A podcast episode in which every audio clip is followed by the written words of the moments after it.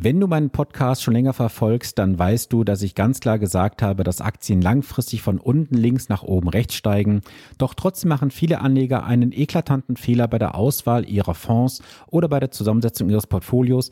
Und darum soll es in der heutigen Episode gehen. Das Ganze nach dem Intro. Let's go! Herzlich willkommen zu Vermögensaufbau abseits der Masse. Hier bekommst du Tipps und Tricks zu den Bereichen Geld, Kapital und Wohlstand.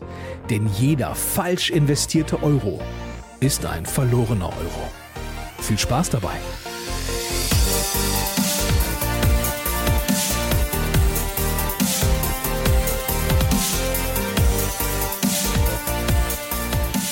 Hi, hier ist Sven, dein wirklich unabhängiger Finanzexperte, der dich in den Bereichen Vermögensaufbau, wie zum Beispiel für deinen Ruhestand, die Vermögenssicherung und die Vermögensstrukturierung begleitet. Ohne dass du Angst haben musst, dafür irgendwas an Provisionen zu bezahlen, denn als echter Honorarberater ist das ein Fremdwort für mich. Ja, Du hast es bereits im Intro gehört, ich bin ein ganz klarer Aktienfreund und dazu stehe ich auch. Doch in den letzten Wochen habe ich immer wieder festgestellt, dass gerade Neuanleger, die jetzt erstmalig im Aktienmarkt investieren wollen, einen ganz eklatanten Fehler machen und darum soll es in dieser heutigen Episode gehen. So, lass uns mal zu Beginn einsteigen. Wie sollte ein optimales Portfolio aussehen? Generell muss man hier unterscheiden, ob du jetzt Neuanleger bist im Aktienmarkt oder halt schon erfahrene Anleger. Erfahrene Anleger wissen natürlich, wie es aussieht. Es geht nicht immer nur von unten links nach oben rechts. Nein, es gibt auch Rücksetzer. Diese Rücksetzer haben auch die ein oder anderen Anleger in den letzten Jahren mitgenommen und wissen auch, was es heißt, Schwankungen mal auszusitzen. Doch gerade jetzt aktuell versuchen sehr viele Anleger, die sich in den letzten Jahren nicht an den Kapitalmarkt herangetraut haben, im Aktienmarkt zu investieren und machen dann einen ganz eklatanten Fehler. Und zwar möchten sie in 100% Aktien investieren. So habe ich es jetzt auch diese Woche erlebt in einem Beratungsgespräch. Ein Ehepaar, das jetzt erstmalig an den Kapitalmarkt herangeht, weil sie bisher nur auf Tagesgeld und äh, Sparbüchern und Bausparverträgen gespart haben, haben jetzt gesagt, sie möchten erstmalig im Kapitalmarkt investieren. Wir haben zu Beginn ein genaues Profiling durchlaufen, haben ausführliche Gespräche geführt und ich hatte dann im Beratungsgespräch entsprechende Portfolien mit beiden besprochen. Das war auch soweit alles in Ordnung. Und dann, als wir dann final fertig waren, saß der Mann mir gegenüber, hatte einen Gesichtsausdruck, wo ich sagte, du, irgendwas bewegt dich noch, was ist unklar? Und er hatte dann halt festgestellt, dass er in Anleihen investiert und Anleihen werfen ja aktuell keine großartigen Renditen ab. Das ist so, soweit vollkommen richtig. Doch Anleihen haben gar nicht mal die große Aufgabe, die Renditen oder Zinsen zu bringen. Anleihen sollen dir erstmal Stabilität bringen. Das ist nämlich etwas, was viele Anleger gerade außen vor lassen. Sie fokussieren sich zu stark auf die ähm, möglichen Renditen oder auf die möglichen Zinserträge, vergessen aber dann, dass die Anleihen eine ganz wichtige Komponente haben und zwar sind sie als Stoßdämpfer im Portfolio eingebaut. Warum solltest du heutzutage noch in Anleihen investieren? Nun ja, ganz einfach. Anleihen haben die wichtige Funktion, dass du halt dein Geld nicht zu 100% in Aktien investierst und somit hast du dann natürlich auch nicht die äh, Volatilität zu 100% in deinem Portfolio. Wenn du jetzt sowas machen möchtest, wie der Mann in diesem Beratungsgespräch vorgeschlagen hatte, er investiert in 100% Aktien und packt das Geld aufs Tagesgeld, das kannst du zwar tun, nur hast du dann natürlich ein Riesenproblem. Denn was könnte das Problem sein, wenn du jetzt mal genau überlegst? Sind es vielleicht die Renditen, die vielleicht minimal Negativzinsen, die du erwirtschaftest? Nein, es ist was völlig anderes. Und zwar wäre dein Geld im Kapitalmarkt zu 100% in Aktien investiert und somit auch zu 100% in Schwankungen unterlegen. Und jetzt ist die entscheidende Frage, kannst du diese Schwankungen tatsächlich aussitzen und aushalten?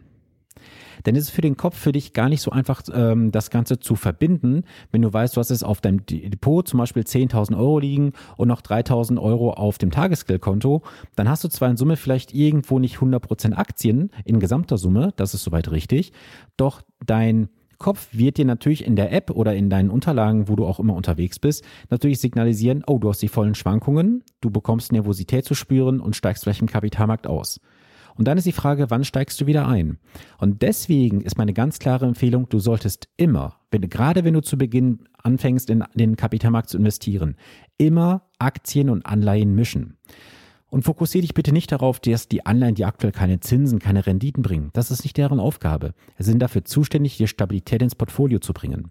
Wenn du irgendwann einmal gefestigt bist, du bist bereits einige Zeit im Kapitalmarkt investiert, dann kannst du irgendwann gerne anfangen, die Anleihen nach und nach zu reduzieren, sofern es natürlich zu deinem Risikobedürfnis passt. Und dann kannst du auch irgendwann mal vielleicht einen Teil deines Geldes in 100% Aktien investieren. Aber zu Beginn in 100% Aktien zu investieren, das ist für mich wirtschaftlicher Selbstmord, der betrieben wird. Und glaub mir eins, ich habe in den letzten 15 Jahren so viel erlebt, dass die Menschen einfach investiert haben, auf Teufel komm raus und am Ende waren sie am Heulen, weil sie sagten, ich kann das nicht aussitzen, ich habe Verluste realisiert und bereuen dann irgendwann nicht wieder in den Kapitalmarkt eingestiegen zu sein. Und das kannst du auch dir gerne als Paradebeispiel nehmen im letzten Jahr. Wie viele sind im März, April letzten Jahres ausgestiegen, weil sie kalte Füße bekommen haben und stehen heute noch auf der Seitenlinie und warten, dass die Kurse wieder nachgeben, dass sie günstig einsteigen können. Darauf können diese Menschen lange warten, denn diese Chance ist auf Lebzeiten vorbei. Und du solltest bitte immer, wenn du im Kapitalmarkt investierst, auch zwei Sachen berücksichtigen. Erstens sollte dein Aktienengagement immer im Gesamtverhältnis zu deinen wirtschaftlichen Verhältnissen stehen. Und zweitens solltest du auch immer schauen, wie weit hast du deine Aktienquote aufgebaut auf dein liquides Vermögen und auf dein Gesamtvermögen. Was meine ich damit? Ganz einfach, wenn du jetzt mal alle liquiden Möglichkeiten zusammenziehst, Girokonto, Tagesgeld, Sparbuch, Festgeld, Aktienfonds, Aktien, Mischfonds und so weiter wie weit bist du prozentual dann davon in Aktien investiert und natürlich auch betroffen auf dein Gesamtvermögen? Es macht einen bedeutenden Unterschied aus, ob du jetzt Aktienquoten von 10% aufs Gesamtvermögen hast oder 10% aufs liquide Vermögen. Denn du musst bei den illiquiden Anlagen auch immer dein Thema Immobilien berücksichtigen, Geschäftsanteile und so weiter. Und ich habe mir auch da natürlich so ein Paradebeispiel rausgesucht, aktuell aus meinem Partnerbestand, den ich habe. Wenn jemand heute einen hohen sechsstelligen Betrag seines liquiden Kapitals in Aktien investieren würde, komplett, dann würden wir auf eine Aktienquote von 13 Prozent kommen. Auf das Gesamtvermögen wären wir bei einer Quote von 7,4 Prozent. Weil diese Person nicht sehr viel Immobilienbestand hat, was natürlich auch sehr gut ist, gar keine Frage. Doch hier sieht man auch sehr stark, dass dieses Thema Aktienquote immer gespielt werden muss auf das liquide Vermögen und auf das ähm, Gesamtvermögen. Und das solltest du auf jeden Fall für dich immer berücksichtigen. So, das soll es heute gewesen sein. Und für dich noch ein ganz wichtiger Hinweis. Mein Finanzbootcamp hat ja stattgefunden. Es gab ein phänomenales Feedback von den Teilnehmern. Dazu werde ich auch mal die Tonspuren in den nächsten Wochen hier so nach und nach hochladen. Deswegen hör auf jeden Fall mal rein. Und weil die Resonanz so großartig gewesen ist und auch die Bitte da war, es wird auf jeden Fall ein Finanzbootcamp 2.0 geben, das heißt ein Aufbauteil dazu. Und für alle, die beim ersten Mal nicht dabei sein konnten, wird es auch eine Wiederholung des Basisbootcamps geben. Das Ganze wahrscheinlich im Spätsommer. Wenn es für dich generell spannend klingt, dann schick mir gerne eine Nachricht über Instagram oder per E-Mail, dass du Interesse hast und sobald dann alles soweit auf der Tagesagenda steht, wo ich weiß, wann es stattfinden wird, wo es stattfinden wird, werde ich dich natürlich informieren. Wenn du mich jetzt kontaktierst, ist das Ganze natürlich vollkommen unverbindlich und erst wenn du dann alles hast an Daten, dann kannst du mir sagen, alles klar, Sven, let's go, ich bin verbindlich dabei und dann buchen wir das Ganze für dich auch verbindlich ein. So, jetzt hab erstmal eine wundervolle Woche und schreib mir gerne mal ein Feedback, wie du aktuell investiert bist, wie siehst du das mit den Anleihen, bist du investiert, wenn ja, warum, wie hoch ist deine Quote und hast du auch ein Auge darauf, wie hoch du im Aktienvermögen investiert bist, auf das liquide Vermögen und auf das Gesamtvermögen. Das war's für diese Woche gewesen. Wir hören uns am nächsten Montag wieder.